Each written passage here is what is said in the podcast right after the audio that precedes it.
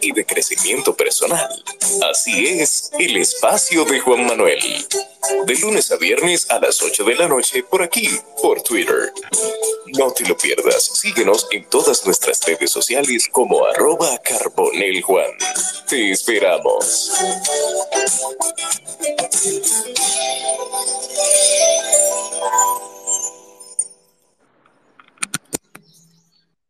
Buenas noches para todos, bienvenidos a un capítulo más, a un espacio más del espacio de Juan Manuel en Twitter Spaces y también en diferido en Spotify. Hoy con un tema muy actualizado, muy interesante y con un invitado que también, ya este es nuestro segundo espacio, ¿cierto, Pavel? Exacto, la segunda. Así es, así es. En tu, en tu, quinta temporada. Así es, en la quinta temporada. Y muy, muy honrado de tenerte por acá, Pavel. Y hablaremos esta noche sobre Chat GPT o Chat GPT, la nueva inteligencia artificial. Pavel, buenas noches y bienvenido, hermano. Muy buenas noches a todos que están aquí conectados. Es un honor nuevamente estar en este espacio donde queremos compartir conocimiento, experiencia y cómo va evolucionando la inteligencia artificial con el chat GPT. Perfecto, así es, correctamente, Pavel. La inteligencia artificial y el chat GPT, cuando se hicieron los primeros pininos o empezó a, mercadearse y a salir en los, distintos medios, la gente se asustó un poquito. Pero a su vez, se habló de todo lo que, todo lo que conllevaba lo bueno y lo malo que traía esta inteligencia artificial, desde copy-paste hasta una suplantación o un, o, que, o que eso iba a quitar lo que hacían los correctores, los periódicos, los diseñadores gráficos, las personas que hacen contenido, por ejemplo, en esta plataforma como la que estamos. Pero, ¿qué es ChatGPT y cómo nace esto? Sí, me gustaría primero ir un poco más atrás, eh, donde primero surge el tema de lo que es la inteligencia artificial para luego entrar a todo lo que es Y su evolución en el tiempo y su historia. Entonces vamos a iniciar la inteligencia artificial. Es un concepto, eh, lo que le decimos AI, ha existido desde hace mucho tiempo, pero su desarrollo y evolución ha sido eh, graduales. La historia de la inteligencia artificial se remonta de la década de los 50. Muchos pensaban que la inteligencia artificial era reciente, pero cuando los primeros trabajos que se automatizó la tarea de eh, intelectuales comenzaron a surgir en el campo de la informática, uno de los primeros hitos importantes fue el desarrollo de programas informáticos llamados The Logic Theory, es la teoría de la, de la lógica, por Allen Neal y Herbert Simon. Eso fue más o menos en 1955, así te tienen una idea de dónde que está estas ideas surgiendo y querían demostrar teoremas matemáticos simples y querían hacer que el campo de la inteligencia artificial fuera avanzado significativamente en las últimas décadas. Ya si vemos los hitos notables en el desarrollo de sistemas expertos en la década de los 70, la creación de redes neuronales artificiales, en la década de, los 1980 y la popularización de los algoritmos, aprendizaje profundo de la década del 2010. Así tienen una idea cómo la gente está hablando de los algoritmos. Los algoritmos que hoy en día tanto hemos hablado, eh, que ustedes han ido escuchando, no vienen de ahora, estamos hablando de desde 1945, 1960, se tenían eh, esas teorías pero gracias a cómo ha ido evolucionando las nuevas tecnologías, la inteligencia artificial se utiliza en una amplia gama de aplicaciones, desde las asistencias virtuales en línea eh, hasta en vehículos autónomos, que es lo que viene eh, fuertemente, eh, prontamente para todo el mercado, y lo que la, la robótica y la fabricación avanzada. La evolución de la inteligencia artificial ha sido un proceso gradual, constante a lo largo del tiempo y aquí vamos a ver primero unas breves descripciones de algunas etapas de la evolución de la inteligencia artificial. Eh, los inicios de la inteligencia artificial, como hablamos, estamos hablando entre 1950 y 1960. Ahí se considera el inicio de la inteligencia artificial y durante estos periodos de investigación comenzaron a exportar la, eh, la posibilidad de crear máquinas que puedan pensar y actuar como seres humanos. Algunos hitos notables de este periodo incluyeron la creación del programa de, Jolly, eh, la lógica de la teoría, eh, y el programa ELISA, que fue en 1966, para mantener conversaciones simples con los humanos. Ya la segunda etapa, podríamos decir, que es entre los 70 y los 80, que es, son los sistemas expertos. Durante este periodo, los investigadores comenzaron a centrarse en la creación de sistemas expertos, que son programas informáticos diseñados para resolver problemas específicos en el área de la medicina, el derecho, la ingeniería, y también se, utilizaron reglas y, eh, vamos a decir la palabra, eh, neuróticas, esa es la palabra exacta, reglas, reglas y neuróticas para tomar decisiones que ofrecen recomenda, algunas recomendaciones y un ejemplo notorio en el sistema MIC, fue diseñado para ayudar diagramas de enfermedades infecciosas, para que ustedes tengan una idea de cómo esto ha ido evolucionando. Y después la tercera etapa viene en las redes neuro, neuronales, que viene siendo el periodo entre los 80 y 1990. ¿sí? Eh, durante este periodo, los investigadores empezaron a hacer ideas, eh, ideas de sistemas de inteligencia artificial que pudieran aprender y adaptarse. Es decir, los primeros pasos de aprendizajes fueron entre los 80 y los 90 y la creación de las redes neuronales artificiales, que son programas informáticos diseñados para imitar la estructura y el funcionamiento del cerebro humano. Fue un hito importante, esto es bueno destacar que ese hito importante en este sentido, las redes neuronales se, se han utilizado en amplias gamas de aplicaciones, desde el reconocimiento de voz y la imagen hasta la predicción del tiempo y condiciones eh, autónomas. Es decir, ahí empezaron las... Eh, muchas personas creen que esto es reciente para que ustedes vean cómo ha sido esta evolución y cómo el aprendizaje profundo viene del 2000 al presente y sigue rápidamente eh, procesando. Durante este periodo de, del 2000 para acá, es un enfoque que se ha centrado cada vez más en el aprendizaje profundo, es decir, una técnica de aprendizaje automático que utiliza redes neuronales eh, con, profundidad para analizar grandes cantidades de datos y realizar tareas como el reconocimiento de imágenes y procesamiento del lenguaje natural. Por eso que junto con ChatGPT hemos visto que hay otras, eh, otras herramientas que son creación de videos imágenes, y es que esto iba evolucionando conjuntamente. El desarrollo de algoritmos de aprendizaje profundo ha permitido que la inteligencia artificial alcance niveles de precisión y sofisticación precedente en el área de conocimiento de voz e imagen. Ahora, la última etapa viene siendo ya el futuro de la inteligencia artificial actualmente, se está utilizando ampliamente en gama de aplicaciones de atención a médica, que incluso, déjeme decirle, puede, tiene mayor posibilidades, tiene un 95% más posibilidad de detectar el cáncer de mama que, que un médico, si tiene, tiene ya la experiencia y la exactitud para el nivel de predicción cuando se buscan grandes especialistas en medicina y la inteligencia artificial puede detectar unos puntos más pequeños que eh, lo que lo puede hacer el, el, ojo humano. Y a medida que esta tecnología continúa avanzando, se espera que la inteligencia artificial se vuelva cada vez más sofisticada y, y capaz de realizar tareas que aún son muy complejas y variadas para el ser humano.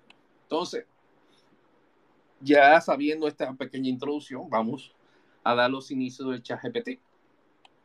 Eh, todo el mundo ha escuchado que ChatGPT es un modelo de lenguaje desarrollado por eh, OpenAI. Es, eh, viene siendo una traducción en español de inteligencia, inteligencia artificial abierta. Pero esas son las siglas de la empresa basado en una arquitectura de generación. Se llama Generation eh, Predictive transforme, sí, la generación transforma, eh, la transformación, eh, la predicción de transformación generada. Es un modelo que se originó con el GPT-1, que fue lanzado al público en el 2018, pero ya en el 2015 y 2016 ya se estaba trabajando en esto y desde entonces ha evolucionado eh, a través de varias eh, interacciones, incluyendo la, el GPT-2, que fue en 1919, y el GPT-3, el GPT-3, que fue en el 2020. Ya la versión que ustedes están escuchando hoy en día, GPT-4, fue ya a finales en noviembre del año pasado y que fue ya disponible al público eh, eh, durante este año 2024. Los modelos de GPT son entrenados con grandes cantidades de texto provenientes del Internet. Es decir, que todas estas informaciones es que ya vive constantemente eh, desde el Internet. Es bueno destacar que la inteligencia artificial que trabaja con GPT-4 tiene información de noviembre de 2022, perdón, dos, del 2021 hacia atrás. Y lo han ido actualizando para noviembre de 2022. Perdón, septiembre de 2022. El GPT, el GPT son entrenados con grandes cantidades de texto que provienen del Internet, como estábamos hablando, con patrones y estructuras gramaticales y así como conocimientos generales sobre amplia variedad del tema. Estos modelos son capaces de generar texto con gran coherencia y calidad, y lo que permite que uno, que el uso de estas aplicaciones pueden ser un asistente de texto, un traductor automático un resumen de texto de muchos temas. Eh, lo podemos decir que es un, un, un, asistente para todas las profesiones. La arquitectura de lo que es el GPT se basa en la idea de las eh, transformadores, así que se le dicen eh, al concepto, que son ideas de transformadores que fueron introducidas por primera vez en un artículo titulado Attention is Your Net. Eso fue en el 2017, que esto eh, fue lo que le dio el origen a que el GPT se desarrolle tan rápidamente. Estos, estos transformadores son eh, es una forma de redes neuronales que utilizan la atención para procesar, para generar secuencia entre textos de manera eficiente y, y ¿cómo decir la palabra? Paralelizables sería el término correcto.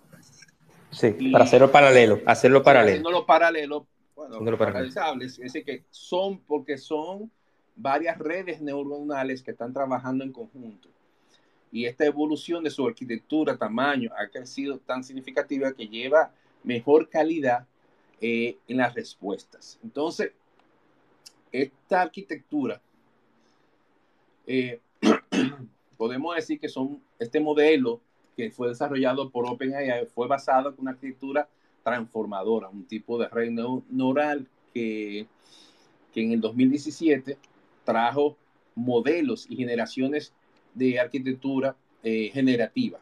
Y en este sentido se puede generar secuencia de texto de manera automática y en lugar de simplificar eh, etiquetas de datos existentes, son modelos que se, se entrenan a sí mismos de manera preentrada. Así que ellos constantemente están generando eh, preguntas a sí mismos para ir mejorando la, la estructura este modelo que fue, ha ido evolucionando con el tiempo y es un mecanismo clave en la eh, los transformadores en la atención. Es decir, que esto permite modelos eh, ponderar diferentes partes de una secuencia de entrada en funciones y relevancia de una tarea en cuestión. Esto permite que los transformadores procesen y generen secuencias de texto de manera más eficiente y paralelas. Eh, otras ventajas, podemos indicar algunas ventajas que tiene eh, la evolución de llegar al GTP4 es que anteriormente las versiones anteriores tenían un margen de error, incluso la última que se estuvo utilizando, la 3, eh, tenía un 20% de error en el manejo de la información, así que traía informaciones que no era eh, coherente ni era exacto. Pero ahora con esta evolución podemos decir que GPT-4 podría incluir mayor capacidad de comprensión del texto. Eh, vamos, perdón, vamos a señalar esas ventajas. Esas ventajas, eh, vamos a mencionar que son siete ventajas particulares, que serían la mayor capacidad de procesamiento de texto, esto es ser capaz de entender y, y responder preguntas más complejas tomadas en cuenta con textos y referencias específicas de texto de entrada. Esto por eso que constantemente eh, la, el GPT está haciendo preguntas referentes a cosas específicas a sí mismo y esto eh, pone millones de datos a ser analizados para que cuando los usuarios hagan la pregunta específica sea más coherente. Entonces, esa coherencia vendría siendo la número dos. Coherencia mejorada. GPT-4 podría generar respuesta más coherente y menos propensa a divagaciones o, eh, eh, o repeticiones innecesarias. Eso, eso lo veíamos mucho en, en las otras versiones. Para ampliarlo, hacía, hacía muy repetitivo eh, las respuestas. Y el tercero viene siendo el conocimiento más profundo y amplio, con un conjunto de datos, entrenamiento de grandes y diversos temas está permitiendo que GPT-4 pueda tener acceso a una gama más amplia de información y ser capaz de responder preguntas sobre variedad eh, de, perdón, preguntas diversas de, eh, de diferentes temas, podríamos decir así. En la cuarta podríamos decir que tiene menos sesgo y más neutralidad. Y esto es muy importante porque el sesgo era muy frecuente podríamos decir que era un 20% de las otras versiones, se notaba que ese porcentaje de sesgo existía, pero lo mejor de todo que es más, tiene mayor nivel de neutralidad, es decir, que no genera posición, sino lo que te da la información de manera más objetiva. Y este enfoque riguroso en la eliminación de sesgo, en los datos de entrenamiento y supervisión humana, ha permitido que el GPT-4 podría ofrecerse respuestas menos sesgadas y más imparciales. Y es tan importante hoy en día esa imparcialidad para que para mantener la objetividad de la información o del tema que se quiera analizar. Entonces podemos decir que el quinto podría ser la personalización y adaptación.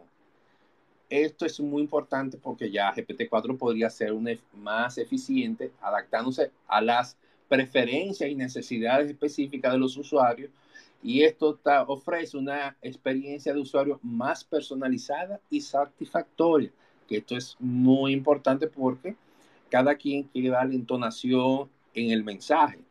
Ya gracias a las, a las otras herramientas que son de GPT, que son generadoras de contenido, ya tú le puedes dar un sentimiento eh, crítico, es decir, expresiones que sean más convincentes o, eh, o, que sea una respuesta más profesional o una respuesta crítica.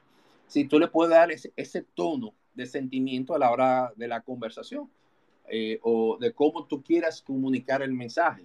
Y por eso es tan importante para el uso de manejo de redes sociales, para los periodistas, para cualquier profesional que necesita desarrollar una idea o incluso hasta escribir un libro y esto le va a ampliar, eh, darle esa personalización que tú quieres tener en lo que tú quieres escribir.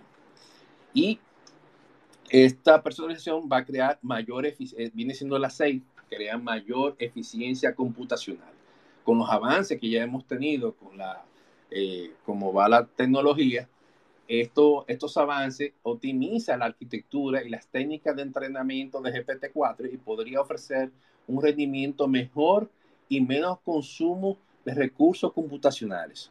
Eso es muy importante porque también se está tomando en cuenta que el gran consumo que genera eh, a nivel computacional eh, genera estos procesos y esto, estas ventajas y estas mejoras están reduciendo costos a nivel de consumo energético.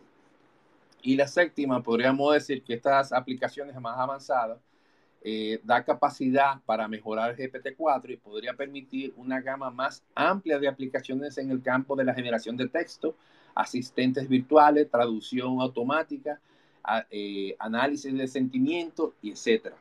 Como ustedes ven que en, en eh, para los que le encanta ver algunos de los análisis que yo publico, que pongo los sentimientos y todo esto, estos sentimientos es gracias a que la inteligencia artificial, en muchas herramientas de análisis de datos, nos está dando la exactitud del sentimiento, del contenido y cómo la interacción de, de este contenido provoca un sentimiento positivo, neutro o negativo. Y te dice los porcentajes y el alcance que esto está generando.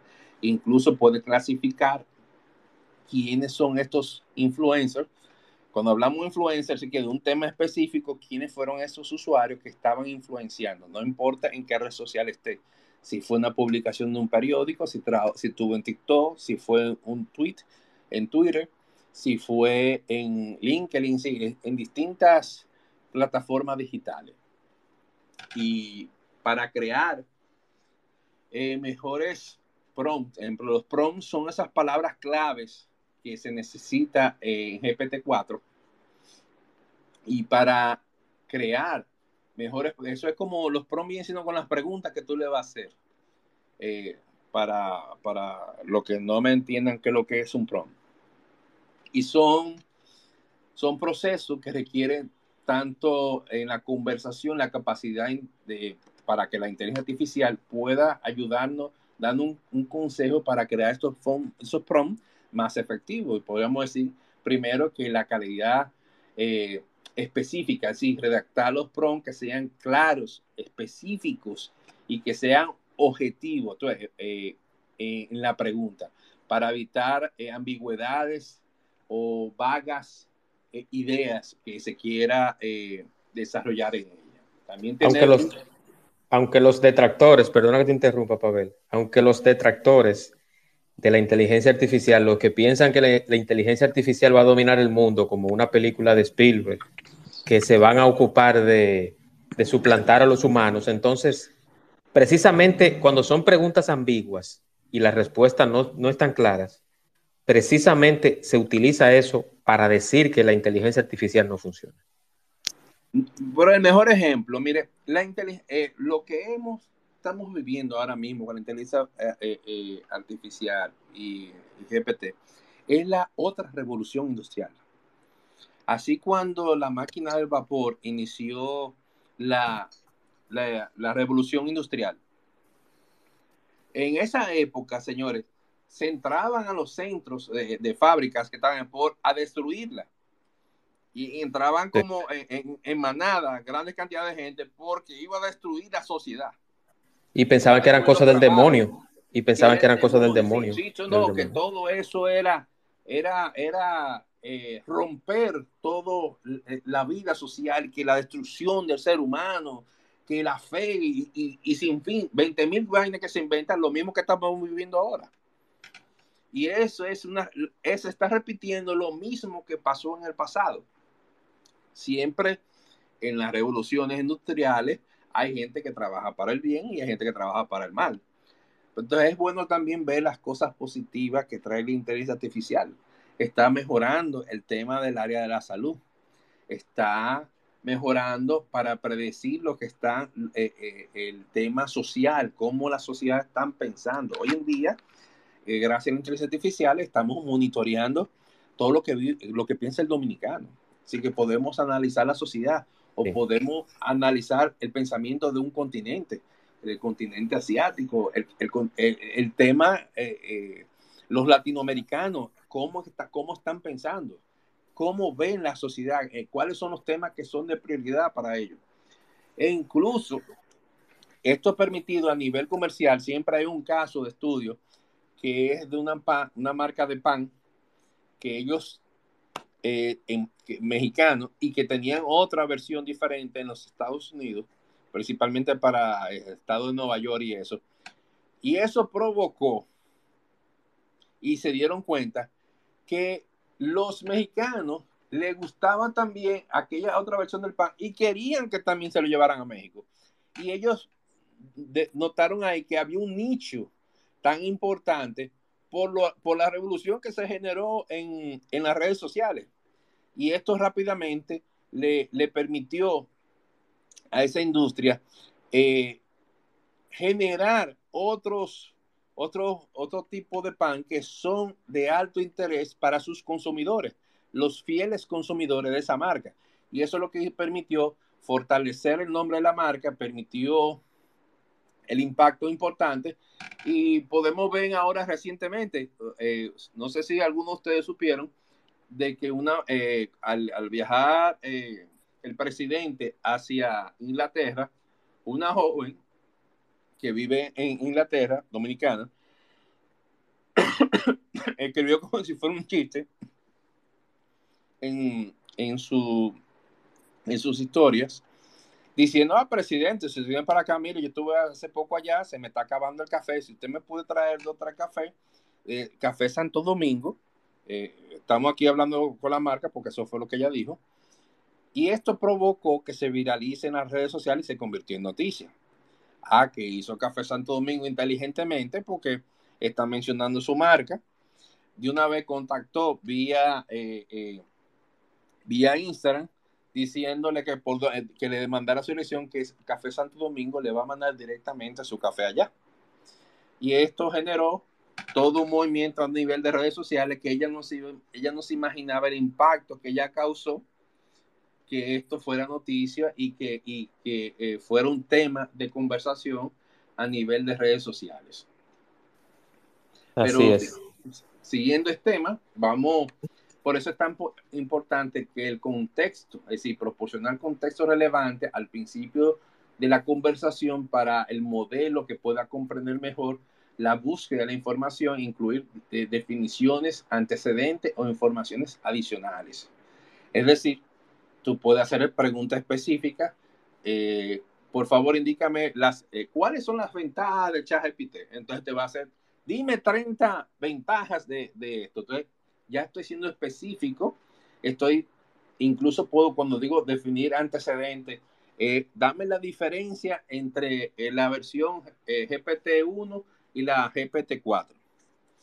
Entonces, por eso hay que tener muy claro a la hora de preguntar. Y esas palabras claves son parte, es como si fuera una oración, pero tienen que ser específicas y directas, ¿sí? para que no haya ningún tipo de sesgo de, que genere información que nada tenga que ver con el tema. Hay una cosita, Pavel. sí, hay una, hay una ¿sí? perdón. No, que te decía que, por ejemplo, yo hice ahora mismo una prueba. Eh, yo abrí chat GPT, obviamente en la versión eh, gratis para, para, prueba, y le pregunté, ¿qué somos los dominicanos? Entonces, cuando se le hace la pregunta, ¿qué somos? La inteligencia artificial nos dice, bueno, Juan Manuel vive en Punta Cana y es dominicano. No, no. Él toma todo el contexto de la pregunta y de las frases y, del, y de la forma, hasta si tiene los signos de puntuación o de interrogación, y te contesta. ¿Y qué me contestó ChatGPT? Me dice lo siguiente, y cito, los dominicanos son las personas originarias o residentes de la República Dominicana, un país ubicado en la isla de la Española en el Caribe la población dominicana es muy diversa y está compuesta por personas de diferentes orígenes étnicos, incluyendo los taínos, africanos, españoles y otros grupos europeos y asiáticos. El español es el idioma oficial de la República Dominicana y la mayoría de la población es cristiana. Fíjense cómo ahí hay un, ahí hay un, ahí hay algo que si, si, si se quiere utilizar, sí, característica, y si lo quiere utilizar una persona eh, de los términos religiosos y voy a explicar por qué. Entonces, continúo. Su población es cristiana, principalmente católica. ¿Se dan cuenta? La cultura dominicana es rica y variada, con influencias de la música, la danza, la gastronomía y otras expresiones artísticas y culturales de diferentes orígenes étnicos. Entonces, eh, hay que ser muy preciso y saber y colocar bien los signos de puntuación o de interrogación a la hora de hacer la pregunta, porque la inteligencia artificial no es una persona que está detrás, es un algoritmo que organiza las ideas dependiendo cómo se le pregunte. ¿Es correcto o no, señor Pablo? Sí, sí, sí. Por eso es tan importante eh, las instrucciones explícitas, indicar claramente si desea una respuesta de un formato específico, eh, como una lista, un resumen breve, un análisis profundo, etcétera. Por eso es, el lenguaje tiene que ser la pregunta en un lenguaje sencillo, si utilizar lenguaje sencillo, directo, que facilite la comunicación y evitar malos entendidos. Eh, por eso es que ser muy directo. Ese viene siendo eh, la cuarta, la quinta podríamos decir que es desglosar preguntas complejas. Si la pregunta es complicada, tiene varias partes, entonces es bueno especificar. Divide las preguntas en sus preguntas, una subpregunta que, un ejemplo, te hiciste la pregunta, entonces más abajo vuelve y pregunta, pero la otra parte, como que darle una continuidad a, todo esto. Es importante también que ese desglose para tener respuestas detalladas y precisas. Por eso cuando incluso podemos decir, dame las 20, eh, después que tuviste esa idea, tú puedes escribirle, indícame 20 características del dominicano. Ya tú estás de la primera pregunta, al continuar ya tú estás haciendo una subpregunta para que te dé datos específicos, 20 datos específicos que sean característicos del dominicano. Y por eso... y se la hice y me respondió, y se la hice y me respondió. Ah, mira por ejemplo, por ejemplo, me, dio, me está dando la 20 características, ya va por la 17, ya está terminando. Entonces, me responde con un texto fácil. Me dice, como modelo de lenguaje, no puedo afirmar que todos los dominicanos comparten las mismas características, ya que cada persona es única e individual. Sin embargo, puedo proporcionar una lista de algunas características comunes que se asocian a menudo con los dominicanos. Entonces pone amistoso y hospitalario apasionados por el baile y la música, creativos y talentosos en las artes, familiarizados con la cultura y la historia del país, habladores y comunicativos, ahí sí, ahí sí la pegó, relajados y tranquilos en el día a día, con una gran variedad de platos y sabores en su gastronomía, muy unidos a su familia y comunidad, disfrutan del deporte, especialmente del béisbol, alegres y optimistas, incluso en tiempos difíciles, respetuosos de las tradiciones y costumbres, con un sentido del humor único, esa es la número 12. Entonces continúa con hospitalarios y amigables con los visitantes también. Fieles a sus creencias religiosas, con una gran pasión por la moda y la apariencia personal. A menudo son bilingües, hablando tanto español como inglés. Hábil en negocios e intercambio comercial, con una fuerte identidad nacional y orgullo patrio apasionado por los temas sociales y políticos y con una gran inclinación por la música urbana y el reggaetón. Es el número 20. por eso, eh, otro punto importante es evitar cargas emocionales o sesgos. Es decir, que la pregunta a tratar o incluir opiniones personales, eh, por ejemplo, tratar de no incluir esas opiniones personales, emocionales, o sesgos en tus propios, en tus prompts. Es decir, el texto no puede ser eh, que cree duda a la inteligencia artificial porque tú ni, eh, vamos a poner, yo soy liceísta y darle la pregunta, ¿verdad que el, el Licey es el mejor equipo de pelota de, la bolita del mundo? Sí, condicionar. Estoy, Exacto. Yo, estoy, ya estoy dando mi opinión personal, estoy sesgando a que me responda de, manera objetiva. Entonces, por eso hay que evitar, eh, para que podamos tener eh, respuestas imparciales, basadas en datos. Eso es importante. Tiene que ser respuestas imparciales para que todo dé basado en datos.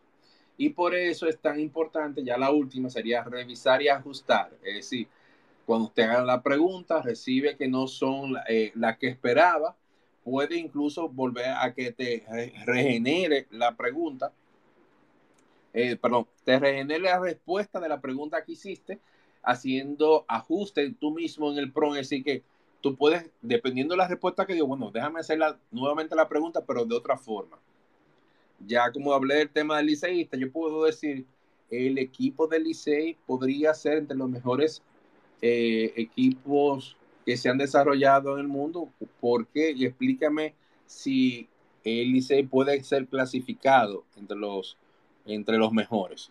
Entonces ya yo estoy cambiando la pregunta y me, y me la va haciendo, entonces manteniendo esa, esa ruta eh, de hacer la, la, pregunta de diferentes formas y me va a dar una respuesta mucho más objetiva. Y esto, si ustedes cumplen con esto, entonces los consejos para crear estos prompts de alta calidad ayudará a obtener las respuestas más precisas y útiles eh, que GPT-4 en tus conversaciones.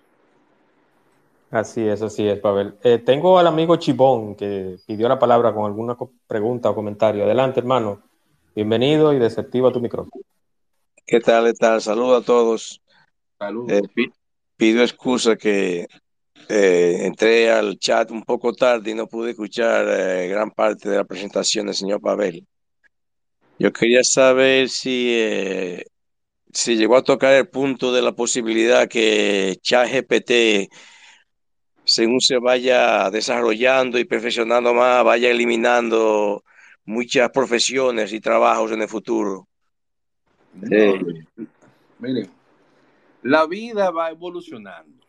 Antes la gente se transportaba a través de cuando empezó las la famosa carroza con dos caballos y ese era el transporte, viene siendo como el autobús del pasado, que transportaba muchas personas.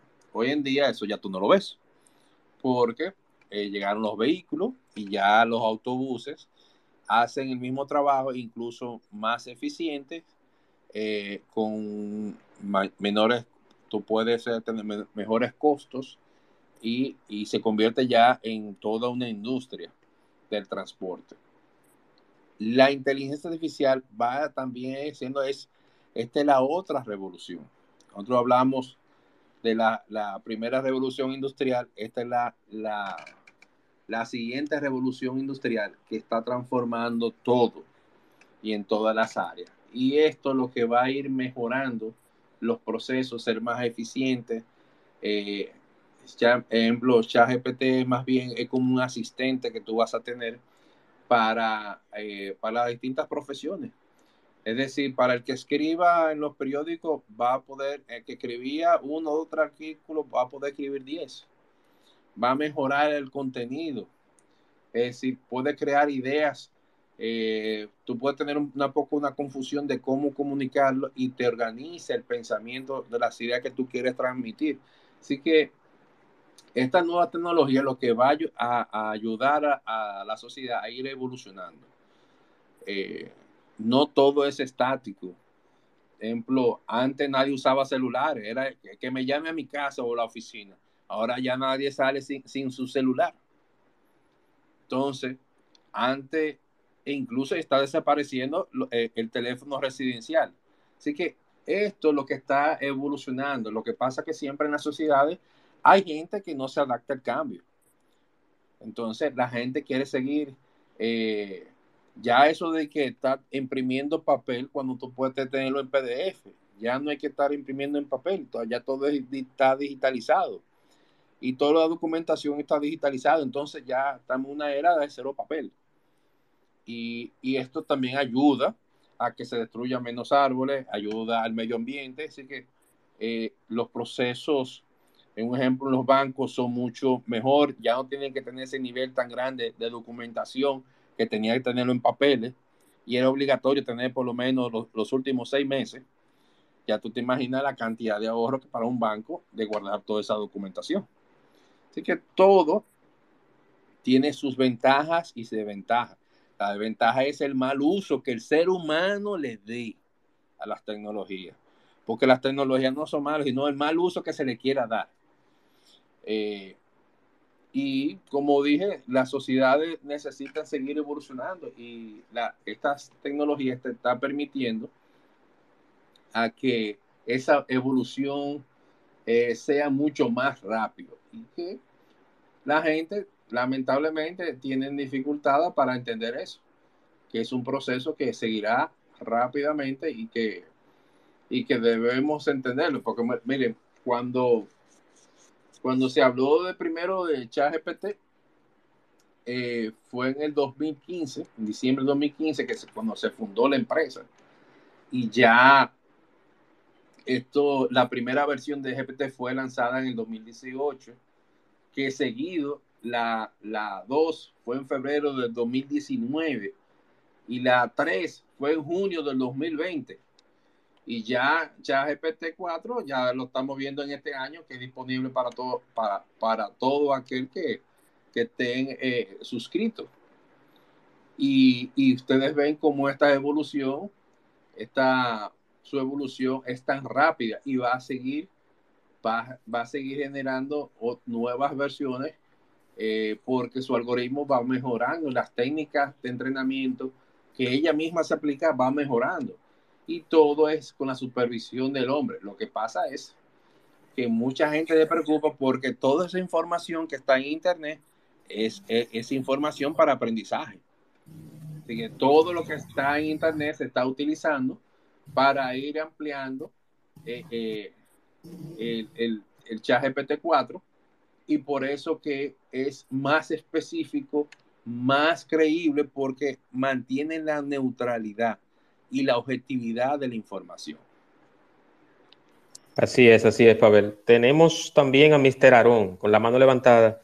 un momentito, antes de pasar a Mr. Aarón, quiero recordarles a los que están integrándose al espacio recientemente, están como oyentes, que hablamos de ChatGPT, la nueva inteligencia artificial, con el señor Pavel de Camps y eh, estamos desglosando todo. Creo que ha sido muy interesante todo este tema. Entonces, Mr. Aarón, Desmutea tu micrófono y bienvenido, hermano. Hola, buenas, buenas tardes, días o noches donde estén. Em, yo les hablo desde Australia y... wow, está lejos, está lejos. qué bien, qué bien. Yo trabajo implementando eh, ERPs, eh, se llama, eh, el que ahorita estoy es en SAP. Y em, definitivamente es inevitable la, la transformación entre la industria y la inteligencia artificial. Entonces, la mejor forma de no quedarse uno atrás es adaptarse lo más pronto posible a eso. Las empresas, lastimosamente, eh, las multinacionales, Amazon, em, las lideradas por Peter Thiel, que es uno de los hombres billonarios del planeta y es que lidera todo esto, es prácticamente que toda la mano de obra de ensamblaje de, en, plantas, eh, pues desaparezca. Eh, se ha dicho que es el casi el 50% en los próximos 10 años. Entonces hay que adaptarnos, hay que eh, sacar el potencial de esta herramienta a nuestro trabajo. Eh, y en un mundo donde la tecnología está avanzando tan rápido, la mejor forma de sobrevivir es, independientemente de la edad que se tenga, em, reinventándonos y, dándole cabida al progreso nada más. Los que van a sufrir, los que realmente, y, sí va a haber gente que va a sufrir y es esa gente que no se adapta. Eh, yo, sé, yo, yo sé que la ciencia ficción nos ha vendido que la tecnología es mala. Bueno, pues no lo hemos, no sé si lo hemos hecho bien. Hay millones de seres humanos que están ahorita mal, no nosotros, millones. Entonces, adaptémonos y, miremos cómo nos sirven. En mi caso, en la parte de, de implementación de software, yo soy, yo soy muy malo para redactar correos. Entonces, correo que me llega, yo le digo a ChatGPT, eh, me llegó este correo, ayúdame a, responderlo con estas, con estas eh, palabras clave. Y la herramienta eh, me hace el correo y yo solamente lo reviso, lo chequeo y lo copio, lo pego y lo envío. Y obviamente mi productividad a nivel de calidad de correos ha sido mucho mejor. era eso. Mira, qué bueno que tú hayas dicho eso, porque eso es parte de lo que uno de los puntos que, mencionamos ahorita. Y no es lo mismo que yo le esté diciendo que uno de los oyentes hable por su propia experiencia. Y entonces, lo que tú has dicho, y que tú estás desde Australia, la verdad que me alegro muchísimo que gente de, diferentes partes del mundo esté interesado en la charla. Y es como la inteligencia artificial y el chat GPT está cambiando todo y nos está haciendo mejores profesionales. Si vemos siempre el punto positivo, las nuevas tecnologías y sobre todo el chat GPT nos va a hacer mejores profesionales eh, nos va a permitir comunicarnos mucho mejor eh, con, nuestros colegas o con nuestros clientes. Y, le pongo el mejor ejemplo. Yo estoy escribiendo en, en periódicos. Ahora, estoy introduciéndome y gracias a la inteligencia artificial, porque yo tenía un problema serio de redacción. Eh, yo no soy periodista, yo lo que soy informático. Y queriendo comunicar y que la gente entienda la importancia del el uso de las buenas prácticas de la tecnología, con los análisis y estudios que hago, he permitido que la gente entienda la importancia de ir utilizando esta herramienta. Además, esto hay que verlo como una gran oportunidad para país, como país. En un ejemplo, República Dominicana es un país tercermundista. Si enfocamos nuestra población al uso de las nuevas tecnologías, nos va a convertir en una potencia, como es hoy en día, eh, eh, vamos a decir, ay, eh, como en, en algunos países asiáticos ahora Japón, por ejemplo. No, vamos a irnos más, más abajo, que eran tercermundistas. Corea del Sur era un, país, era un país tercermundista que estaba en una situación muy difícil.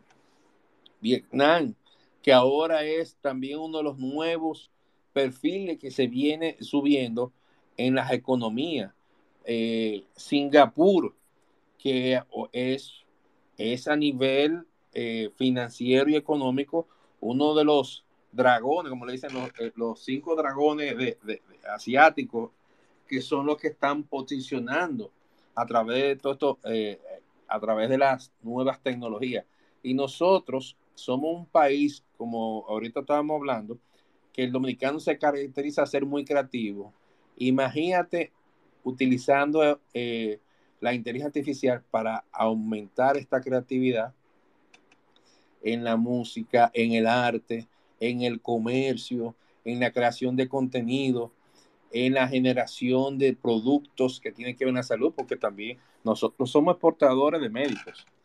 Y, cuando ustedes ven los médicos de nosotros, principalmente en los Estados Unidos, muchos están dirigiendo las áreas, están dirigiendo las áreas que son importantes en materia de las, en las áreas, en las clínicas grandes, como pone en las áreas de, de, eh, de la quirúrgica, en, el tema de, eh, bueno, son en las distintas áreas que hay en los hospitales de especialidades, muchas están siendo dirigidas por dominicanos que se fueron a los Estados Unidos, por la calidad de profesionales que tenemos nosotros. Y asimismo, hemos, estamos perdiendo muchos profesionales que se están yendo en Europa y, en Estados Unidos, pero ya hay dominicanos en todas las partes del mundo. ¿Y qué está haciendo eh, eh, China actualmente? Miren el mejor ejemplo de China. China ya tiene un millón de personas que están utilizando la inteligencia artificial. Y ya con especialidad, estamos hablando que ya China ya ha creado 300 mil puestos de trabajo con inteligencia artificial con alto conocimiento, es decir, ya eh, estamos hablando que China representa en el desarrollo del tema de inteligencia artificial, está por tiene la quinta parte de lo que tiene Estados Unidos. Está, está muy por encima. Entonces, nosotros que somos un país pequeño, si si reenfocamos nuestra educación, reenfocamos el uso tecnológico. Un ejemplo, algo tan simple, no sé si algunos de ustedes han, escuchado, se llama Blackboard. Blackboard es una herramienta que utilizan algunas universidades, pero ¿qué te permite Blackboard y utilizando la inteligencia artificial? Ver el aprendizaje de cada estudiante de manera individual. ¿Quién realmente está aprendiendo? ¿Quién se está quedando atrás? Y tú puedes darle un refuerzo. Es decir, podemos sacar mejores profesionales, podemos mejorar nuestra educación básica, pero sobre todo la educación superior la podemos perfeccionar, sacando no buenos profesionales, sino excelentes profesionales, porque lo importante es que tenga el conocimiento, lo domine y que sea crítico. Eso es uno de los problemas que nuestra formación eh, debe ser una formación crítica que nos permita crear ideas, no simplemente que tú tengas el conocimiento de cómo domar dos de cuatro, sino qué yo hago, qué podría hacer con esos cuatro y convertirlo en ocho. Es decir, tener eh, una formación para que generar crítica del conocimiento. Y, ¿Y de dónde vienen y de dónde vienen esos dos también, Pavel? Porque hay muchos estudiantes, hay muchos estudiantes que solamente dicen, bueno, saca de la raíz cuadrada a 25, pero no buscan qué es un cateto, qué es una raíz cuadrada, cuáles son los teoremas. O sea, no, ya el conocimiento no se basa solamente en saber qué es una cosa, sino de dónde viene. Bueno, para, tenemos. Mucha gente, mira, mucha gente desconoce que todo lo que tema de, redes sociales, todas esas teorías venían de, la, de, los años 1930, 40 y 50. Sí. Eso no, por eso cuando hablamos al principio quise hablar sobre la historia, para que vieran que el tema de inteligencia artificial no viene de ahora. Estamos hablando de los 50, que fueron los primeros pasos. Así es, así es. Tengo eh, de nuevo a Aarón desde Australia luego Quartz y luego Policarpa. Adelante, Aaron. Sí, em, otra cosa que yo quería añadir es que, eh, por ejemplo, China, ahí lo puse en la cabecera, eh, está adaptando la inteligencia artificial para eh, desarrollar el, pensamiento desde la educación. Entonces, en, este mundo a, que, que, estamos entrando con esta nueva revolución, es es la transformación también del trabajo. Ya no es inevitable que no van a haber puestos en las fábricas. Esto ya lo van a hacer los robots, eh, muchas decisiones las van a hacer la, inteligencia artificial. Entonces, en vez de resistirnos, es, la adaptación. Em, por eso, el ejemplo más claro China. China eh, ha perdido miles de puestos de trabajo en las fábricas, precisamente eso, pero ellos están sacando proyectos que se llaman los eh, crear 20 mil nuevos Elon Musk por año. Porque saben que la, próxima generación, para mantenerse en su, en su desarrollo, es poder crear soluciones. Así que, así que yo sinceramente soy seguidor a, la, tecnología. Eh, sé que no es, sé que no va a ser mala. Sé que también depende de los que, lo que la, ética de los que la están imponiendo. Por eso hablaba de Peter Thiel, ¿sí? Que Thiel es el realmente el que le brinda a Elon Musk la posibilidad de llegar al estatus que está eh, Elon Musk en este momento. Entonces ellos están creando otras, otras formas, también están hablando de, blockchain, están hablando de criptomonedas, o sea, eh, el sistema va a cambiar, no sé hacia dónde, pero va a cambiar y va a ser mucho mejor para nosotros. Las inteligencias artificiales eh, están solucionando problemas matemáticos que nunca, nunca se habían podido realizar. Entonces es la nueva transformación. Hay un libro muy bueno, muy, muy bueno para entender esto, de Yuval Noah Harari, que se llama Homo Deus. Y él habla precisamente en la parte 3, en, el, la parte de eh, la religión de los datos y el océano de la conciencia. Eso es, muy interesante para entenderlo porque este señor es el que ha dado como, la ruta hacia dónde vamos y realmente todos los que están eh, liderando estos proyectos eh, leen a, este tipo, si, si lo queremos entender más a profundidad. Es el que también escribió Homo Sapiens. Exacto. y, y, vamos, ¿no? Eh, yo creo que la región, o sea, de, de, Latinoamérica, de República Dominicana, de Colombia, el país y la población que se adapte rápidamente a eso va a, a poder prosperar. Pero depende de nosotros. Eh, Así es. Vamos a tener una, una milla extra. Ya no es un problema tecnológico, es más bien de voluntad. Sí, sí, ahí, ahí tenemos que darla toda y, y fomentar eh, la nueva adaptación yo lo voy a decir por experiencia. Cuando, obviamente, cuando yo implemento SAP en una empresa, eh, mucha gente se va al paro, ¿sí? Eh, muchos contadores, asistentes de contadores. Eh, perdona, ¿qué, qué SAP tú, tú, manejas? ¿El SAP HANA? sí, for HANA y Fiori. For HANA. Perfecto. Y estoy preparándome para algo que sacó, HANA, que sacó SAP, que se llama SAP RISE. y Subrights eh, prácticamente automatiza todo. O sea, le dice al robot desde el ciclo de la orden de, por ejemplo, de compras, em, él ya automatiza lo que necesito en el inventario, los, los elementos. Simplemente el robot va em, con la lista de proveedores internos, eh, evalúa cuál es el, el, más beneficioso a nivel de costos, le hace la, la, la, orden de, de compra sin, sin, una decisión humana. Eh, cuando llega, lo recibe en bodega un robot, lo escanea, lo pone en el inventario y bueno, así el ciclo. Y, es, es, es, inevitable. O sea, Amazon ya lo ha hecho, lo ha implementado, se ven en los supermercados de Estados Unidos que no necesita gente y no es tener miedo, es simplemente adaptarnos y desarrollar algo que creo que fue a lo que venimos, que es desarrollar nuestra mente y no vivir en trabajos donde eh, sea el esfuerzo físico el, el, nuestra, nuestra, nuestro diario vivir. Así eh, gracias. Así es, gracias, Aaron. Vámonos con Corts y luego Roberto en ese mismo orden. Adelante, Corts, bienvenido. Desmuta tu micrófono, hermano. Listo, muchas gracias, Carbonel. Un saludo para los de la sala. Eh, por permitirme la participación. Saludos a Aaron. ¿Qué parcero? ¿Cómo vamos? ¿Bien o qué? No, estaba escuchando aquí el tema de chat eh, GPT y sí, no hay que tenerle miedo, como decía Aaron, a, esta nueva tecnología. Me gustó mucho cuando ingresó eh, el chat de una, fui, digamos, a, mirarlo y a evaluar todo lo que eh, genera eh, esta nueva revolución, como decía el compañero Aaron.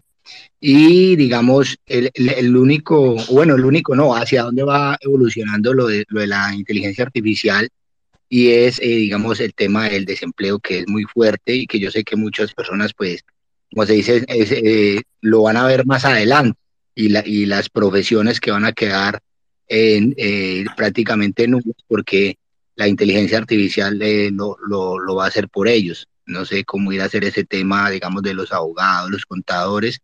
Y como siempre nos han dicho, digamos, en la evaluación de profesionales, lo que es el tema de los médicos, pero es que los médicos también se pueden quitar, porque si, si la inteligencia artificial crea eh, los robots donde tienen todo este sistema, te operan una rodilla, te operan eh, digamos, cualquier parte del cuerpo, solo con ingresarte así como un escaneo. Entonces, digamos, ese tema, o sea, todas las profesiones, demasiadas personas en un futuro no tendrían, digamos, e-, ese desempleo, como decía, eh, ese empleo, como decía el compañero Aaron ahorita, para profundizar más en, en, en otras cosas como seres humanos. Eh, el, inconveniente que vemos allí es que tendrían los gobiernos que imponer, imponer, de alguna u otra manera un tipo de renta básica, ¿no? Un tipo de renta básica para que la población pueda eh, tener consumo, ya que no va a tener, digamos, por lo menos cómo adquirir los productos, ¿no? Eh, la, problemática con esto de la, de la, digamos, de la renta básica para demasiados ciudadanos en el mundo después de esta tecnología es a costo de qué en cada gobierno.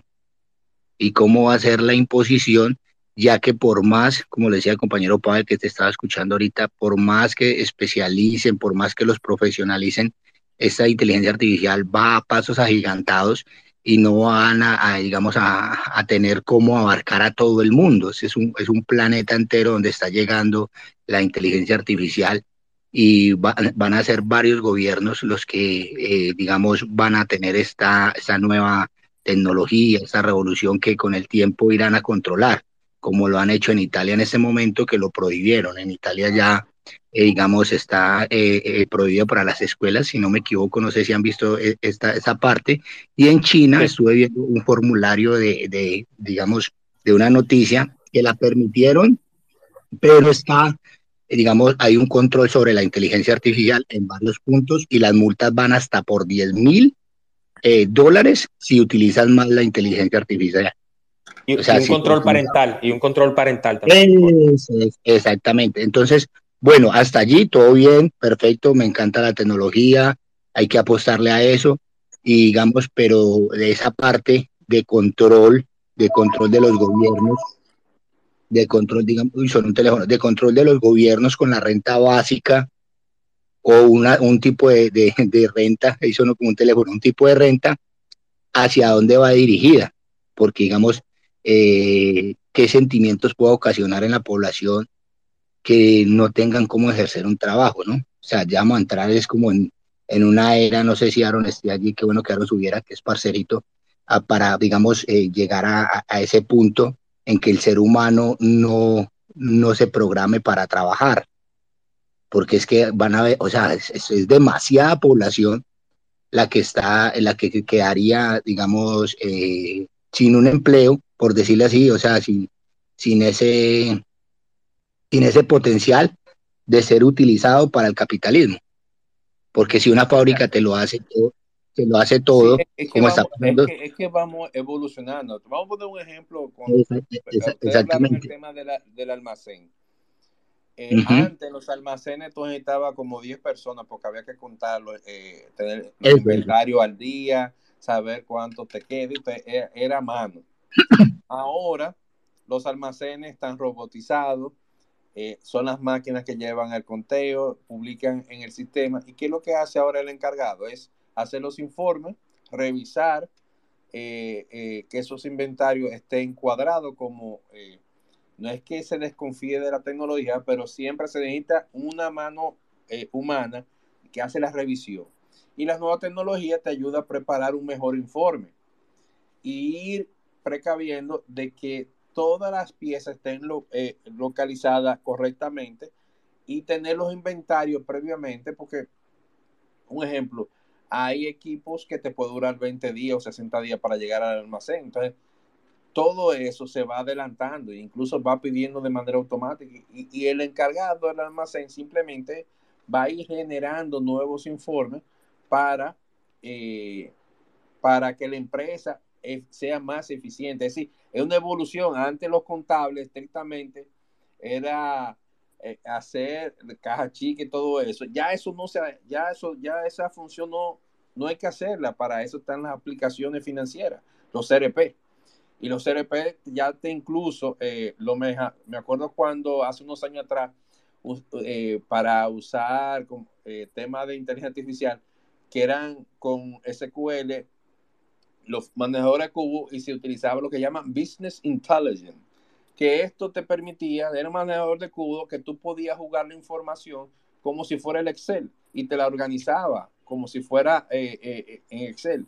Y simplemente era moviendo con un mouse los campos y te daba toda la información y así tú puedes hacer un cuadro y un informe rápidamente, lo que te tomaba antes días, lo, en segundos. Y así mismo es la evolución, todo en la vida va cambiando.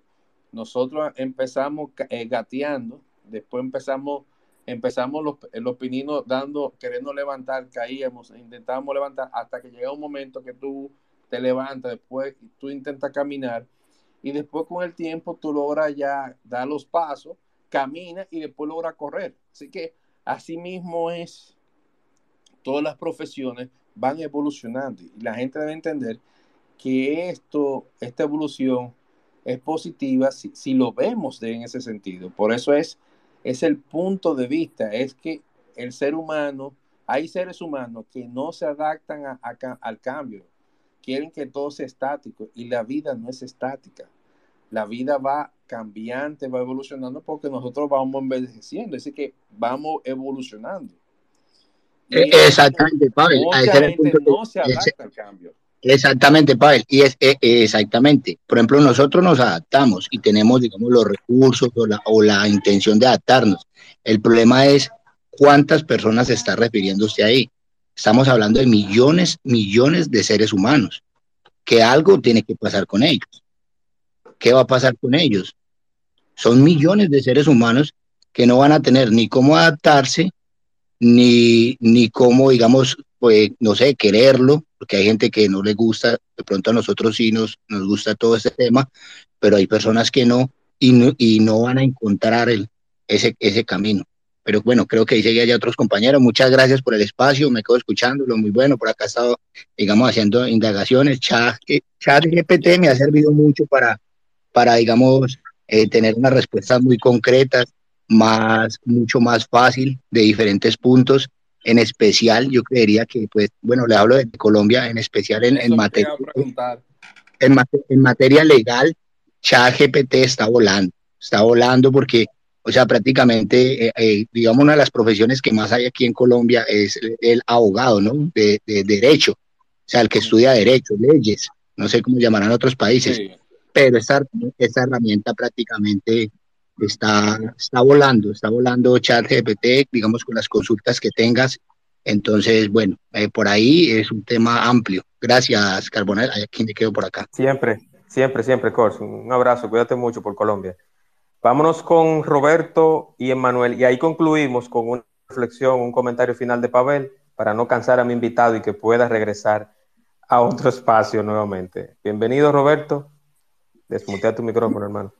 Sí, buenas noches, Juan Manuel, y buenas noches a todos los que están en el espacio esta noche tocando este tema de gran interés para el mundo, de, de gran importancia. Yo soy un escéptico de esa tecnología, no por el tema mismo de, del cambio, o sea, de la revolución que pudiera provocar eh, la utilización de esta herramienta, sino por algo que tiene que ver fundamentalmente con, con lo ético.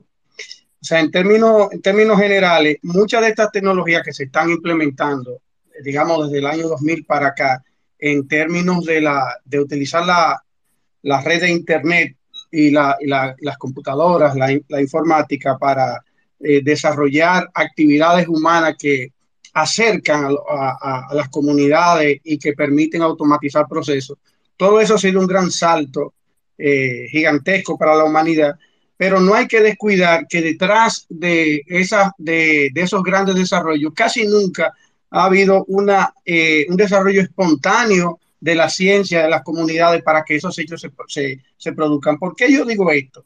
bueno, primero también aclarar que lo de inteligencia artificial eh, se ha convertido en una marca y, es pseudo inteligencia artificial. O sea, vamos a estar claros, eh, la inteligencia que nos está se nos está vendiendo a través de, de chat GPT, eh, las últimas versiones, no es más que un módulo de búsqueda textual que imita la, conversación que pudieran tener dos, dos, seres humanos en términos textuales. O sea, no, es, no tienen nada de inteligente en términos, en términos reales yo desde que salió la prueba, yo la utilicé y hice no ejercicios simples con temas de datos históricos y demás, sino que la, lo que primero se me ocurrió y para eso es que lo utilizo, es como un corrector de estilo. Yo utilizo ChatGPT como un corrector de estilo, creo que Pavel lo mencionó, que le da esa misma utilidad, porque lo que nos dedicamos a escribir, yo he publicado varios libros que tienen que, están conectados al tema de las ciencias políticas, a los asuntos electorales, y entendí que era prudente, ¿verdad?, eh, utilizar un,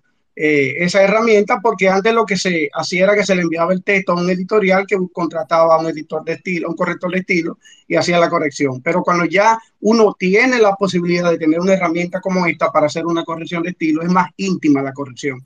Es decir, uno tiene que estar llamando tanto al editor y uno puede, ¿verdad?, sacarle mayor provecho. Ahora, en concreto, y ahí lo voy a dejar en mi crítica, la, bueno, eh, primero, de tecnología de inteligencia artificial hay cerca de 11 eh, tipos de proyectos, o sea, que, son verdaderamente populares, por no decir que son cientos los proyectos, pero populares deben ser unos 10, 10 o 11. OpenAI, la empresa, que hoy es empresa, le voy a dar un dato, no sé si ustedes lo tienen, gracias a la magia de una, de una ONG que se llama el Archivo de Internet, que tiene una herramienta que se llama Wayback Machine, usted puede colocar la URL de una página actual y puede ver cómo era en el pasado, incluso leer sus primeras versiones. Ahora mismo yo estoy frente a la pantalla de mi laptop, estoy leyendo la página oficial de OpenAI de diciembre del año 2015 y nada más le voy a leer este parrafito para que usted entienda mi crítica a lo ético. Estos señores eh, eh eran varios socios, pero fundamentalmente o asociados, eh, Greg Bockman y Ila Zuckerberg, digo no Zuckerberg, sino Zuckerberg, suena como Zuckerberg de Microsoft estos dos señores, eh, uno de ellos desarrollador, el otro no, el otro no es informático, tuvieron la idea de utilizar un proyecto abandonado en el MIT en el año 1976 sobre eh, la creación de un modelo textual para chat interactivo, mucho antes de que existiera el Internet eh, que Tim Berners-Lee patentizó ese protocolo, ¿verdad? Ya en el MIT se estaba planteando eso, de que cuando existieran tecnologías de intercomunicación, cómo crear mecanismos ah, automáticos que permitieran que las máquinas, si se quiere, hablasen entre, sí. Pero miren qué dice esta página de OpenAI de diciembre del 2015. OpenAI es una empresa de investigación de inteligencia artificial sin fines de lucro. Nuestro objetivo es avanzar en la inteligencia digital de la manera que sea más eh, probable que beneficie a la humanidad en su, en su conjunto, sin restricciones por la necesidad de generar un retorno financiero. Y concluye ese párrafo, dado que nuestra investigación está libre de obligaciones financieras, podemos centrarnos mejor en un impacto positivo eh, en nuestra investigación sin intervención foránea ni estatal. O sea, sin capital privado y sin capital del gobierno. Pues miren, esa página usted la busca año y medio después, o sea, a principios del año 2017, y ya vea cambiado su interfase totalmente. Y usted podría encontrar ya que cotizaba en la, en la bolsa porque consiguió inversionistas que invirtieron una cantidad importante de dinero para pasar de ONG eh, violando los principios éticos de ese proyecto, porque ya le leí y le puedo mandar el link para que lo vean de esa época de diciembre del 2015. Era una idea altruista donde para que el capital privado no interviniese en el tipo de investigación ni su alcance, ¿verdad? El, la no tener obligaciones financieras con el Estado ni con el sector privado le iba a dar esa libertad. Pues ese proyecto fracasó. Finalmente eso terminó en un proyecto mercurial que tiene 11 demandas entre Microsoft y otras empresas y ellos por tema de patente y de, y de beneficio de la sociedad. Tienen en este momento tres importantes demandas en Australia y ustedes pudieran seguir buscando información. No estoy hablando de gente por galejo que ha demandado, sino por daños tangibles que ya esa tecnología eh, que está en modo beta está, eh, eh, está impactando en algunos sectores de, del desarrollo de la humanidad. Entonces, yo cuando digo que soy escéptico, no es que me resisto al cambio, no es que estoy diciendo que esto no sea importante, es que la humanidad muchas veces ha metido la pata, muchas veces ha caído en grandes abismos de carácter financiero y de carácter político, porque nos abrazamos cualquier cosa que sea tendencia en el mundo, sin ver en profundidad las implicaciones de carácter ético que tiene. Muchas gracias. Gracias, Roberto. Sí, Roberto, no sé si parece, eh, lo que estaba diciendo Roberto, mira, Roberto, por eso que nosotros al principio empezamos a hablar de la inteligencia artificial el inicio, que fue en los 50 y 60, en la cual eh, se estaba creando lo que llama el programa de Logic Theory, es decir, la teoría de la lógica, que fue en, 1955 y también que era para resolver teoremas matemáticos simples y, también cuando se desarrolló el programa ELISA en el 66 que podía mantener conversaciones simples con, los humanos. Eh, por eso quisimos al principio contar toda la historia, cómo iba la evolución eh, por, por periodo, cómo esto, lo que hoy hablamos de inteligencia artificial, de dónde surge eh, todo esto para que pudieran entender eh, el momento que ya entramos a hablar sobre el chat GPT. Perfecto, perfecto, así es. Vamos entonces ya y aquí finalizamos con Emanuel y luego vamos con una recomendación o reflexión final de mi invitado Pavel de Camps. Adelante, Manuel. Desactiva tu micrófono, hermano, desmutealo. Eh, hola, buenas noches. Eh, la verdad, pues eh, nunca había ingresado. No sé si me escuchen bien. Sí, sí, sí, fuerte y claro, hermano. Adelante. Gracias. Mira, digamos que... Sí, escuchando un poco la, los, los contextos que están hablando. ¿De qué, ¿De qué país, de qué país nos hablas, Manuel? Perdón. Ah, yo soy, yo soy colombiano. Yo vivo en un departamento muy hermoso que tiene todos los pisos térmicos, eh, que es el departamento de Boyacá en Colombia. Mm. Eh, vivo en una ciudad que realmente eh, tiene, no tiene más de 200 mil habitantes, pero tiene un sentido académico bastante importante en el sentido de que para 170 mil habitantes tenemos casi 15 universidades. Entonces, eh, digamos que este tema que estamos hablando, yo lo quería arrancar eh, desde un paradigma muy importante que hablaba, por ejemplo, Manuel Castells, frente a lo que él enunciaba con la era de la información.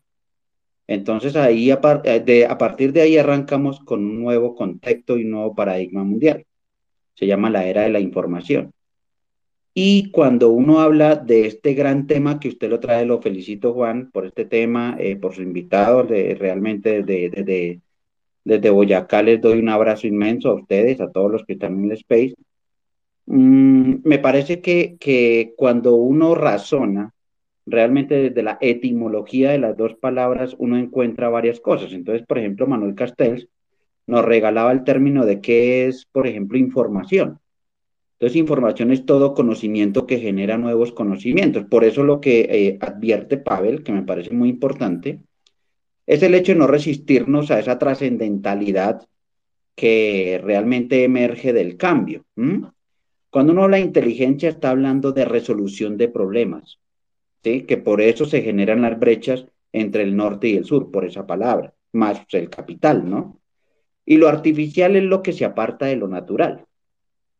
A mí me ha llamado bastante la atención de anterior, digamos, eh, alocución, en el sentido de que uno pueda, por ejemplo, presentar informes, informes que sean artificiales y no naturales, y ahí viene como, digamos, la crítica un poco, de lo que tiene que ver como eh, el sistema ocioso para presentar uno, digamos, algún argumento versus lo que tuviese que ver con la argumentación fáctica del humano. Me parece que eh, el hecho de describir la universalidad, querido Juan, habla totalmente del concepto de universidad, ¿sí? Es el conocimiento del humano al servicio del humano.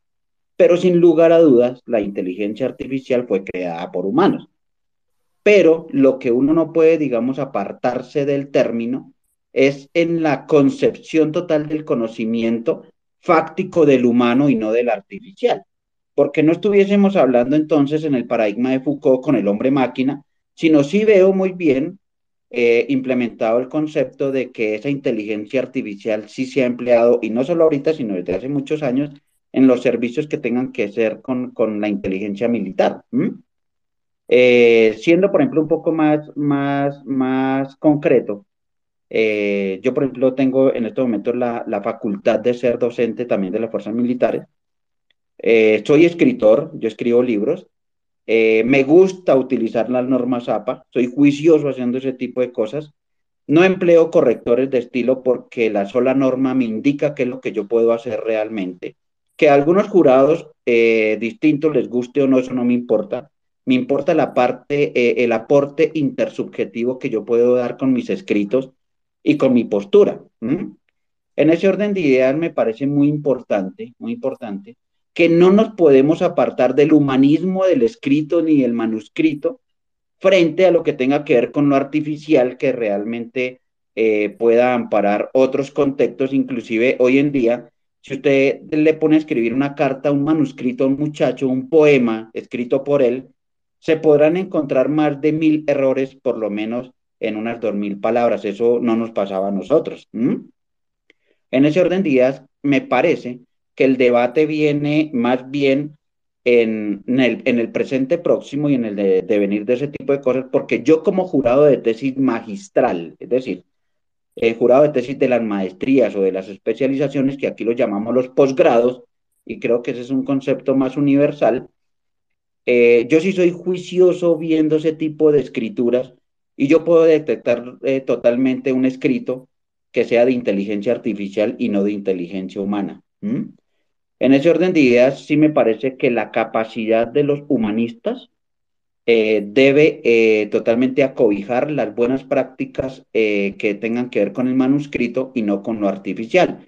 Sin embargo, soy amigo de que estas herramientas eh, pueden eh, ejercer, eh, digamos, un talante muy importante en la humanización con respecto a lo que tenga que ver con el trabajo, el capital y lo que tenga que ver con el aporte del humano frente a él mismo. En ese orden de ideas, Juan, simplemente dejo esta reflexión que, ¿qué haríamos, qué haría, por ejemplo, García Márquez?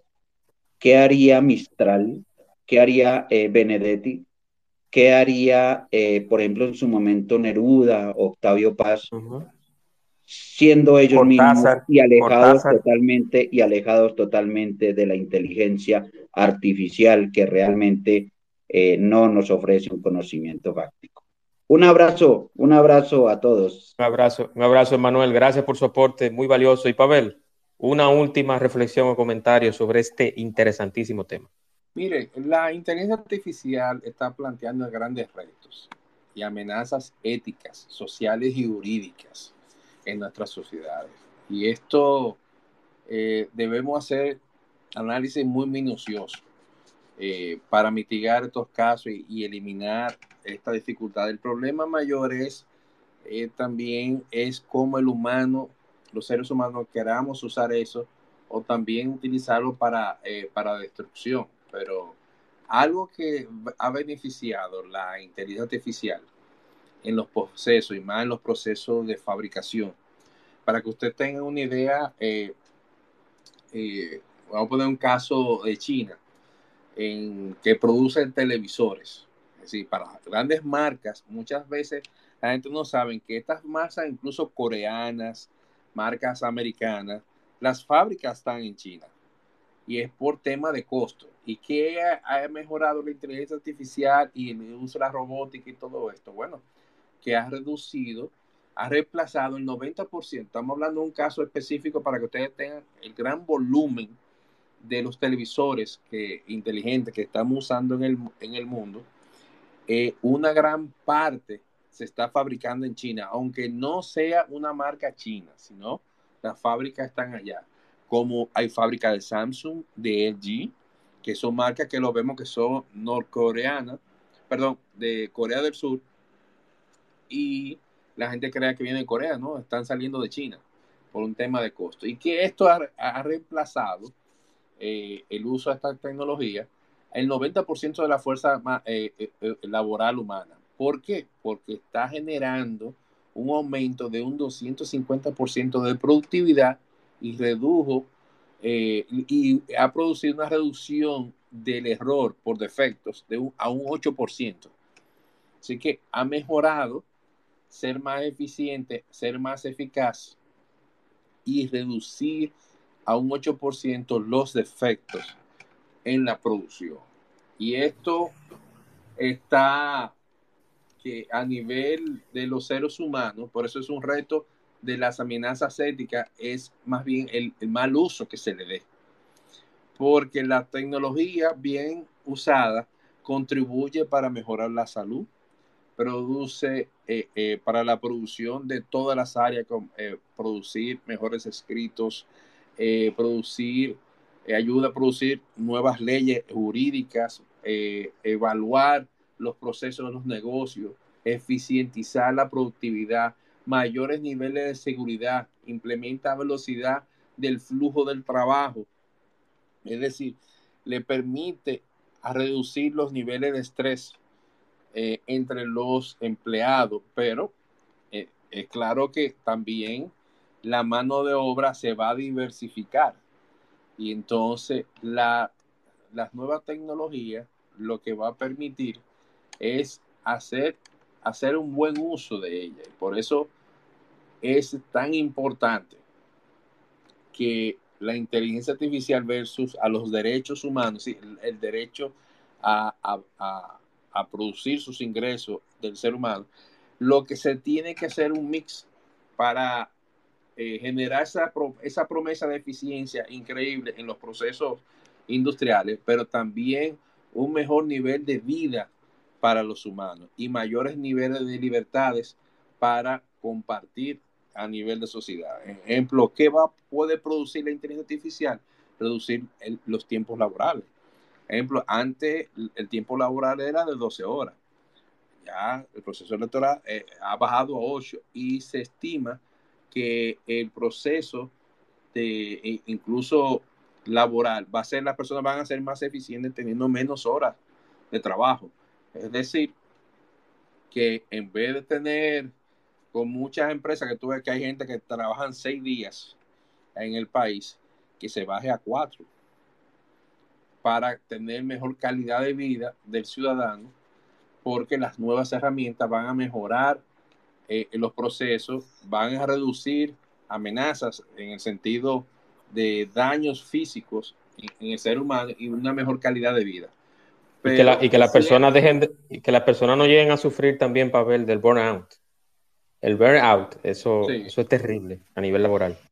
Y entonces, eso está creando también en la inteligencia un punto que se está viendo también eh, son los casos de de inteligencia artificial los casos de racismo y opresión, es decir, porque estos países, como ejemplo China, India, todo eso, están eh, eh, invirtiendo más en, estas tecnologías, puede crear discriminación para los países como nosotros si nosotros no nos ponemos a, entrar a estos procesos de innovación, porque esto va a contribuir a hacer un cambio de la sociedad y se ha manifestado, esta es la otra revolución industrial y el que no se adapte a los cambios eh, en esta nueva revolución va a quedar obsoleto, va a quedar fuera del mercado. Y ningún país sobrevive saliendo, saliendo del mercado. No es verdad que nos vamos a quedar solamente vendiendo frutas, vegetales para exportar, eh, algunos productos mineros, pero si nos quedamos ahí, vamos a ser dependientes porque todo lo estamos comprando fuera. Aquí compramos televisores fuera cuando ya aquí se pueden fabricar. Aquí hay fábricas de productos del área de salud, eh, de Abbott en, en, en y de alta calidad. Es que como país tenemos que empezar a ver la sociedad de una manera diferente y ver las partes positivas que contribuye la inteligencia artificial, las nuevas tecnologías en los procesos de producción, pero también en el mejoramiento de la vida. Porque hay lo que hablamos de el tema de e-hospital, una de las pasiones que siempre yo he tenido, y las ciudades inteligentes, cómo tener una mejor ciudad que nos ayude la inteligencia artificial a monitorear los niveles de contaminación, el tema del tránsito, que dejemos de usted usando eh, los AME cuando automaticemos los semáforos para, para descongestionar el tránsito. Y esto se logra implementando estas nuevas tecnologías, que si, si vemos la parte positiva, mejora la calidad de vida de los ciudadanos si los aplicamos para el bienestar del ser humano. Y sobre todo en el área de la salud está revolucionando Así que hay sus puntos críticos porque solamente se ve el daño que puede causar, incluso en el tema armamentista, pero hay que enfocarnos en cómo podemos mejorar como sociedad y cómo esto puede contribuir al mejoramiento de la vida, incluso desestresar al ciudadano y mejor calidad de vida familiar. Esto sí lo usamos de manera correcta. Eso es correcto, correctamente, Pavel. Y, y agradecer, agradecerte por, por esta participación, por este tema tan interesante que lo llevaste a un nivel siempre con altura. Escuchamos diferentes tipos de opiniones, escuchamos participaciones de Australia, Colombia, República Dominicana. Agradecerte nuevamente, Pavel, y yo espero, y este es el segundo, este fue el segundo espacio, pero creo, creo y quiero que vengan más. Así que gracias siempre por tu receptividad y y siempre apoyar este tipo de plataformas que no son grandes, ni soy una persona, ni un influencer, ni nada, pero, pero agradezco el apoyo de ustedes, los que saben de, estos temas, para siempre llevar educación y luz a estos espacios. Quiero recordarles... Todo lo que sea para sumar, siempre vas a contar conmigo. Claro que sí, claro que sí, yo lo sé, y, y eso, eso es recíproco, Pablo. Se lo he dicho tanto en privado como en público, así que agradecerte nuevamente la participación en el espacio de Juan Manuel. Recordarles que tenemos ya 105 episodios en Spotify. Pueden escucharlo por Google Podcast, Samsung Podcast, Apple Podcast y, lógicamente, en Spotify, el espacio de Juan Manuel Podcast. 105 episodios desde el 1 hasta el 105, donde pueden conocer todos los invitados que han pasado por acá y Dios mediante, y si Dios lo permite, los que faltan. El próximo martes hablaremos con Reyes Núñez, alias El Brujo, hablaremos de Fórmula 1.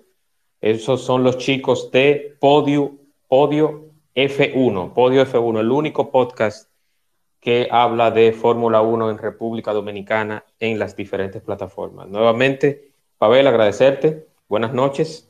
Buenas noches. Cuídense mucho y ya ustedes saben, señores. Descansen y un abrazo para todos.